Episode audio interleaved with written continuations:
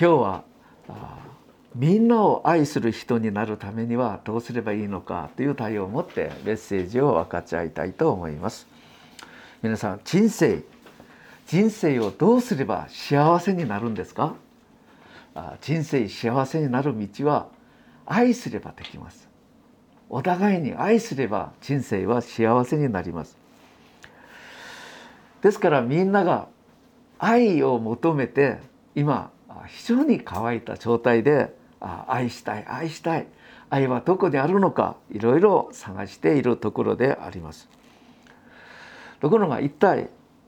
私たちが求めて探しているこの愛はどこにあるんでしょうか？どこから来るのでしょうか？使徒ヨハネはイエス様の中二使徒の中で一番長く準継されないで長く過ごされた人です。使徒ヨハネはヨハネの福音書ヨハネ第一の手紙第二の手紙第三の手紙またヨハネの黙示録まで書かれた本当に素晴らしい使徒ですね。じゃあ一節で、えー、使徒ヨハネはメッセージをする時に彼はこうしたそうです。兄弟皆さんお互いに愛し合いましょう。そしてしばらくく静かにしてそしてまたお互いに愛し合いましょうと言ったそうです。また次次の週またメッセージをする時に兄弟皆さん愛し合いましょうと言ったそうです。聖書をたくさん書かれたもう誰よりイエス様をよく知っている信仰のレベルが一番高い使徒ヨハネが立派なメッセージをするんじゃないかと皆さん思うかもしれませんけど彼はいつも皆さん愛し合いましょうというメッセージをされたそうです。なぜそうしたんでしょう？もちろん使徒ヨハネは愛の人ですね。しかしヨハネがこんなに深くこの愛を求めメッセージをした理由は愛するなら幸せになるはずなのにお互いに愛ができないからそのような説教を続けたんじゃないかと思います。じゃあ今日はこのどうすればみんなを愛する私たちになれるかそれが一番幸せの道なのにという考えを用いて私たちはメッセージを分かち合いたいと思います。神様は私たちに命と幸せ祝福を与えることを願われて聖書全体を通して二つのことを教えてくださいました。それが第一の戒め第二の戒めです。聖書全体は立法の全体はこの二つの戒めを教えるためです。じゃあ第一の戒めは神を愛しなさい。第二の戒めは隣人を愛しなさい。お互いに愛しなさいということです。新明記でもこう言っています。新明記30章の15節16節。見よ私は今日命と幸い。死と災いをあなたの前に置く私が今日命じた命じた通りあなたの神主を愛しその道に従って歩みその戒めをを守るならばあなた方は命を得かつ増えるあなた方は祝福されると言いました。じゃあここで命をいただく秘訣は神を愛すること。戒めを守ることです。じゃあこれはどんな戒めですか？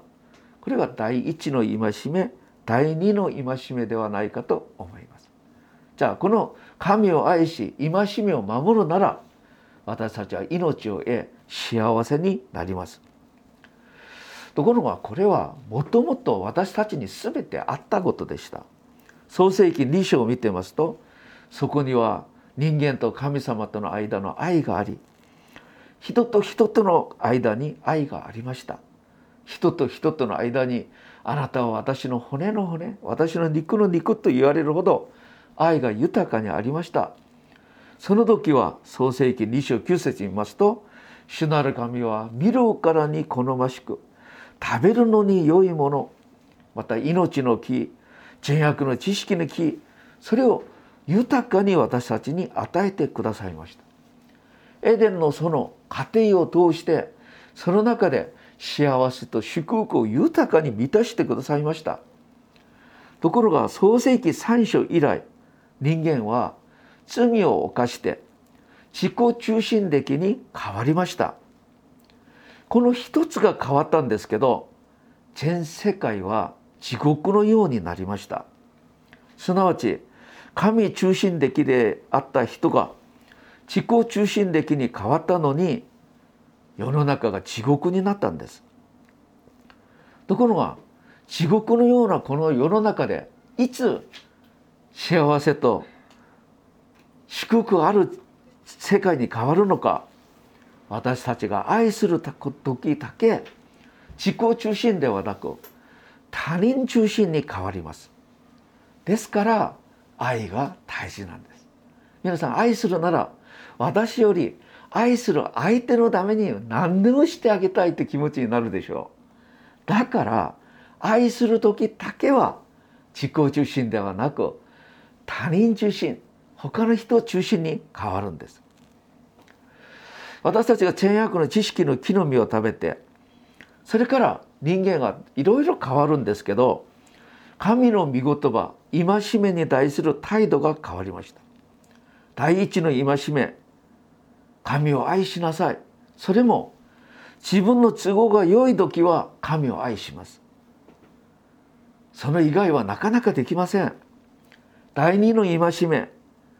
隣人を愛することそれも自分の都合が良ければ隣人を愛するんですけどそれもなかなかできません。なぜなら私たちは実行中心だからです。第一の戒めも自分が必要な時だけ神様愛しますと言き第二の戒めは他の人が私にうまくやってくれれば「ああ愛してるよ」と言います。都合が悪ければ第一も第二の戒めも無視します。皆さんはどうですか？皆さんの家族に対するこの皆さんのこの態度。いつも親切でいつも優しく家族を皆さんに使えますか？私は息子がいますけど息子に対する私の態度はなんとかいつもなんとか言葉遣いが良くないし感触を起こるようなこのような状態だそうです。私も知らなかったんだけどいつか息子が私に対する態度が悪くなりました。お前父にこんな無礼なこと言うのかって言ったらパパはいつも私にこう言うんじゃないですかって言っていえ私がこう言った？分からなかったんです。分からないまま私のまあ自分の都合のままに何とか接してしまったんですけど、まあ、そのことでやって息子は今までいろいろ考えた、まあ、それでやったんでしょう。私たちが一番愛しることをしやすい自分の子供さえもうまくできない愛ができないこのような私たちが誰を愛することができるんでしょうか皆さん愛するなら幸せになること分かってますよ。神を愛するなら神様が全ての祝福と幸せを与えてくださることを知っています。ところがなかなかうまくできません。隣人を愛する隣人の中で一番近い人はどなたですか？私の妻です。私に妻をうまく愛してあげるならいいことをよく知ってます。しかしうまくできません。疲れるなら腹が立つならむやみに接してしまう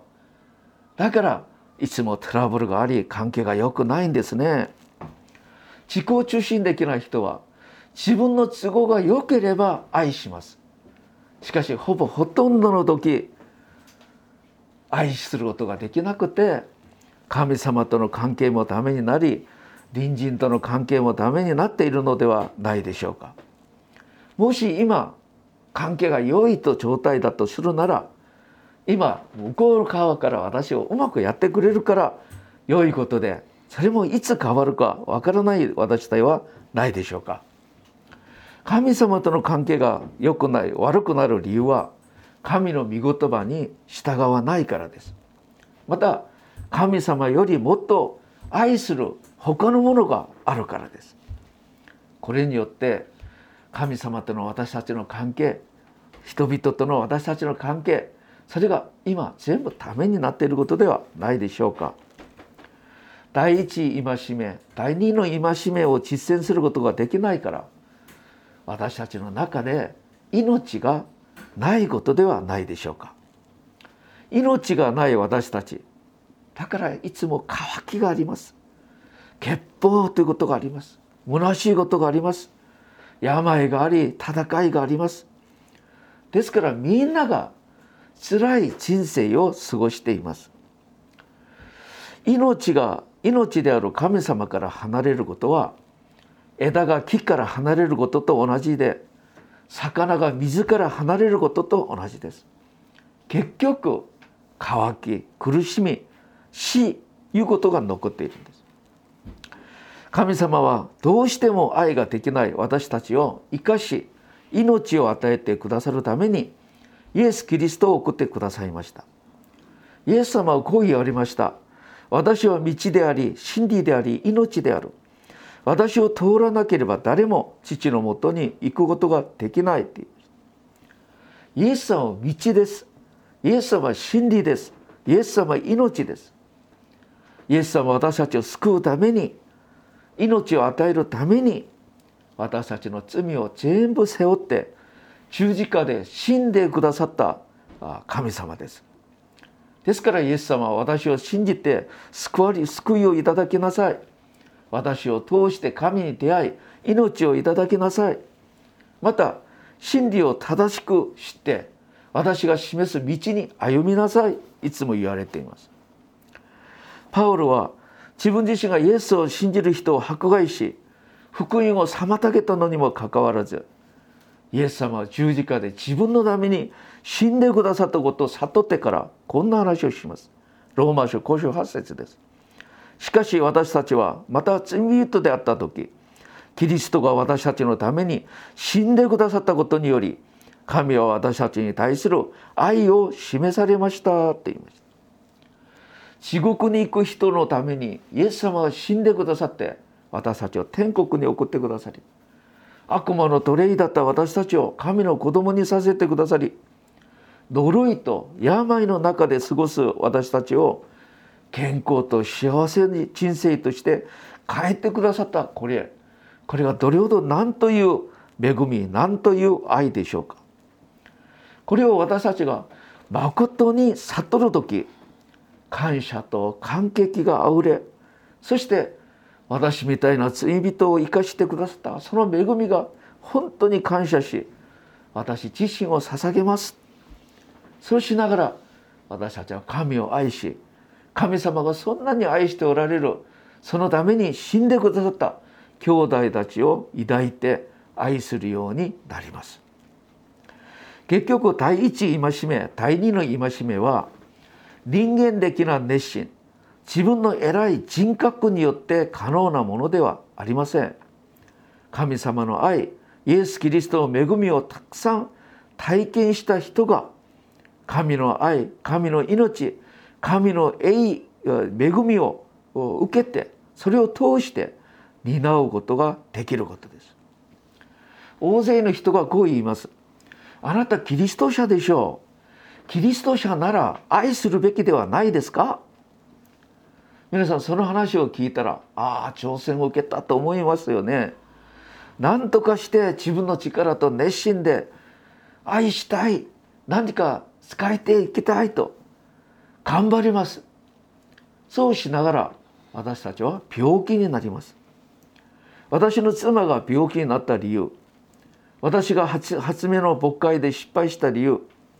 家族みんなが病気になりつまずいて牧会の現場から離れた理由は人間としてはできないこの愛を自分の力で無理やりやろうとしたからできないんです。そして病気になったんです。私は本当にひどいやつだからそれを我慢してまた家族にやらせたんです。だから家族はますます悪くなったんですね。もともと健在のもとにある人間は人間の中に愛はありません。命はありません。神様からいただいた愛と命によって神を愛し隣人を愛することができるんです。もし自分の力で愛しようとするならもしそれができたとするなら私がやったと自分の功労自分の自分が何とか偉そうに栄光を受けながら結局堕落してしまいます。それが立法主義陳本主義ということです。神様は私たちが自分の熱心で愛することを願っておりません。私は進学の時に皆さん覚えてますか？水俣ということを聞いたことありますか？その長崎県ですけど長崎の近くだったんですけどそこに見学に行きました。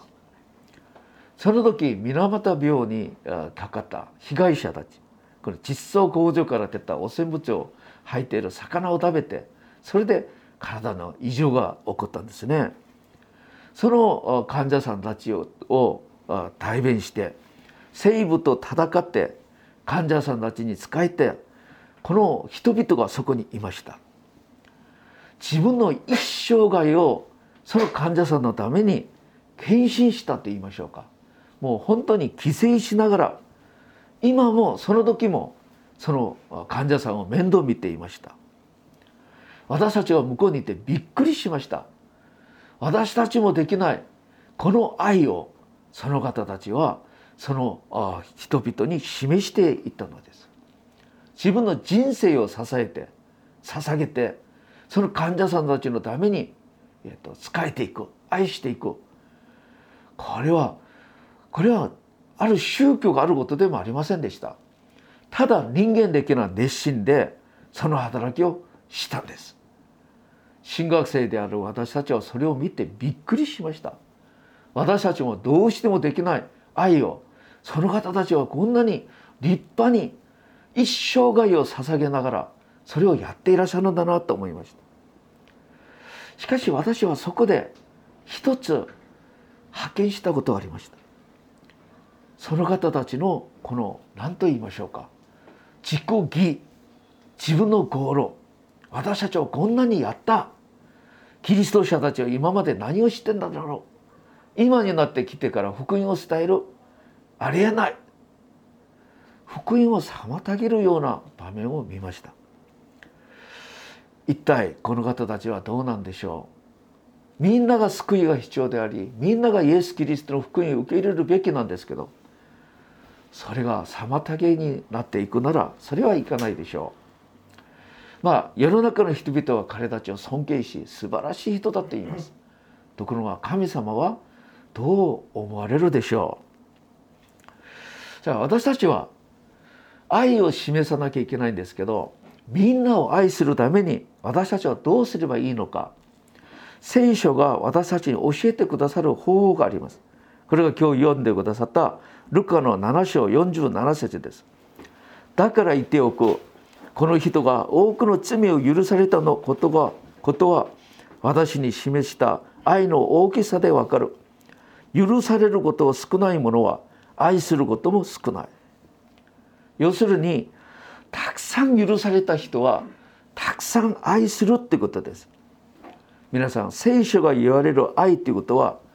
私たちの努力と私たちの熱心でできるものではありません。もともとまあ公品性が立派な人人格が立派な人だからできる愛ではありません。聖書が言われている愛はこれです。自分自身がどれほど大きな罪人なのかそれを御言葉と精霊によって悟りイエス様が自分自分罪人である自分のために十字架で死んでくださったことを悟り徹底的に悔い改める時精霊様が働いて神様の許しと愛それで罪が許されたという喜び天国の喜びを与えてくださるんですけどそのことが照らされたほど神の愛と許しを悟った人ほど罪を許された私たちのことが神様に喜び喜び私みたいな人間を生かしてくださったその恵み本当にありがとうございます。だから私は私の人生を神様に捧げますこのように神の愛によって罪の許しの喜び天国の喜びを体験できる。それが注がれている時にその愛に対する感激によって私たちは神様と隣人を無条件的に愛することができるんです。その時人間的な熱心ではない世の中が真似できない驚くほどの神の愛が愛の力が注がれるんですけど私たちはその力によって神の愛を示すことができるんです。その時その愛はその人から出た愛ではなく上から注がれてくださった愛でありその愛をもって神を愛しまた隣人を愛することができるんです。皆さんヤクザが変わって牧師になったっていう話をいろいろ聞いたでしょう。いくらでも可能です。ヤクザだからこそ自分がどれほど罪人であることを確かにわかるからこのことがもっともっと優しく行われます。自分自身が罪人だと悟った時悔い改めもやりやすく精霊様の働きもやりやすくですから変わったという大きな証を持って主に用いられることができます。ところが難しい人がいます。その人は倫理道徳的に立派な人。模範的な人です。自分が今まで良心的に過ごしてきたから自分自身が神から離れている罪人だとことをなかなかわからない。なかなか認めることはできない。だから悔い改めができないんです。罪人でありながらも悔い改めができない人。ですから精霊様が働くのに非常に難しいです。彼は今も自分の道徳心熱心によって生きようとします。変わりたくない。私が今うまくやっていると思います。もともと模範的で立派にやる人だから自分が罪人だと知らない人です。だから変わりにくい人です。初めのスタイルはパウロのようなスタイルです。パウロは迫害者でした。その人が変わって福音を伝える人に変わりました。2番目のスタイルはテモテというスタイルです。いつも模範的に過ごしてきたから自分自身が罪人だといって認識を持つのに非常に難しいです。しかしテモテは変わりました。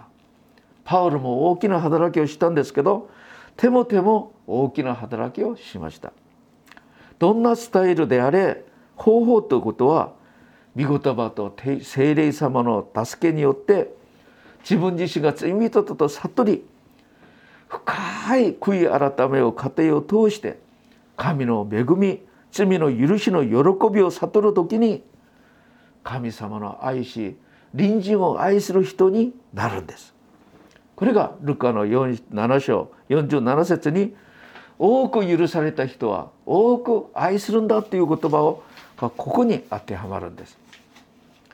神様は私たちが自分の資源で自分の熱心で愛したいという頑張りながらつまずいたり倒れたりすることではなくまた自分がうまくやった後傲慢しながらためになることではなく神様と神の恵みをいただいて神様がくださる力で神を愛し隣人を愛することを願っておられます。これがキリスト教が求める愛です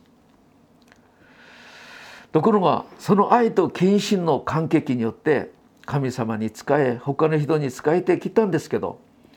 その感激がどのぐらい続けられるでしょうか私ははじめ私も初めに初めは罪を許しをいただき神様が「来よあなたの罪が許された」という御声が聞こえる時に私は罪が許されたとこの喜び天国の喜びを味わいました。その時私の心の底から神様私を全世界の人々にこの罪の許しの福音イエス・キリストの福音を述べ伝える人にやらせてください。それによって私は宣教師になり牧師になったんですけど40年経ったらその感激と献身の思いが弱くなってきました。ですから大事なのはどうすればこの後も続けて続けて主に対する献身思い。まだ主の福音に対する献身の思い。それを維持することができるのかっていうことです。それは私がどれほど大きな罪人であったのに許されたのかっていう罪の許しの恵みをいつも覚えてイエス・キリストの十字架の愛と恵みをいつも覚えることによってできることです。その愛の中にいつもとどまることそれが大事です。それを昔神様を下った恵みを覚えることが大事です。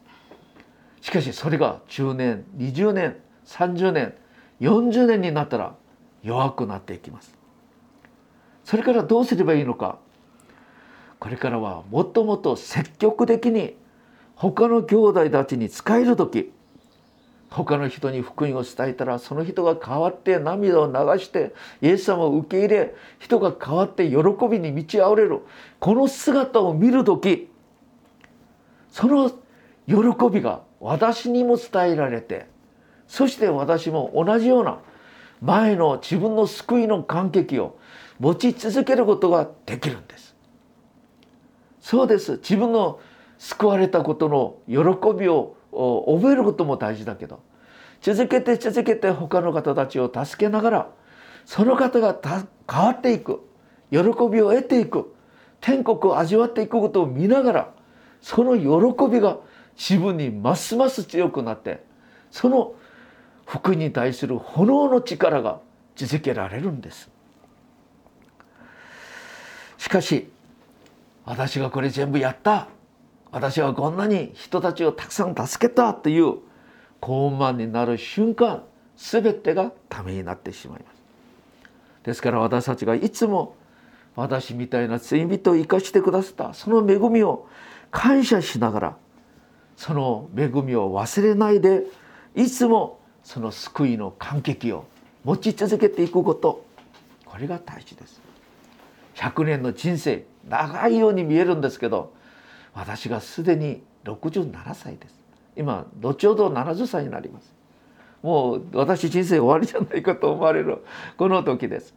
だからこの恵みの喜びを救いの喜びを持ち続ける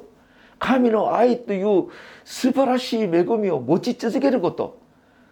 それが私たちに一番大事なのではないかと思います。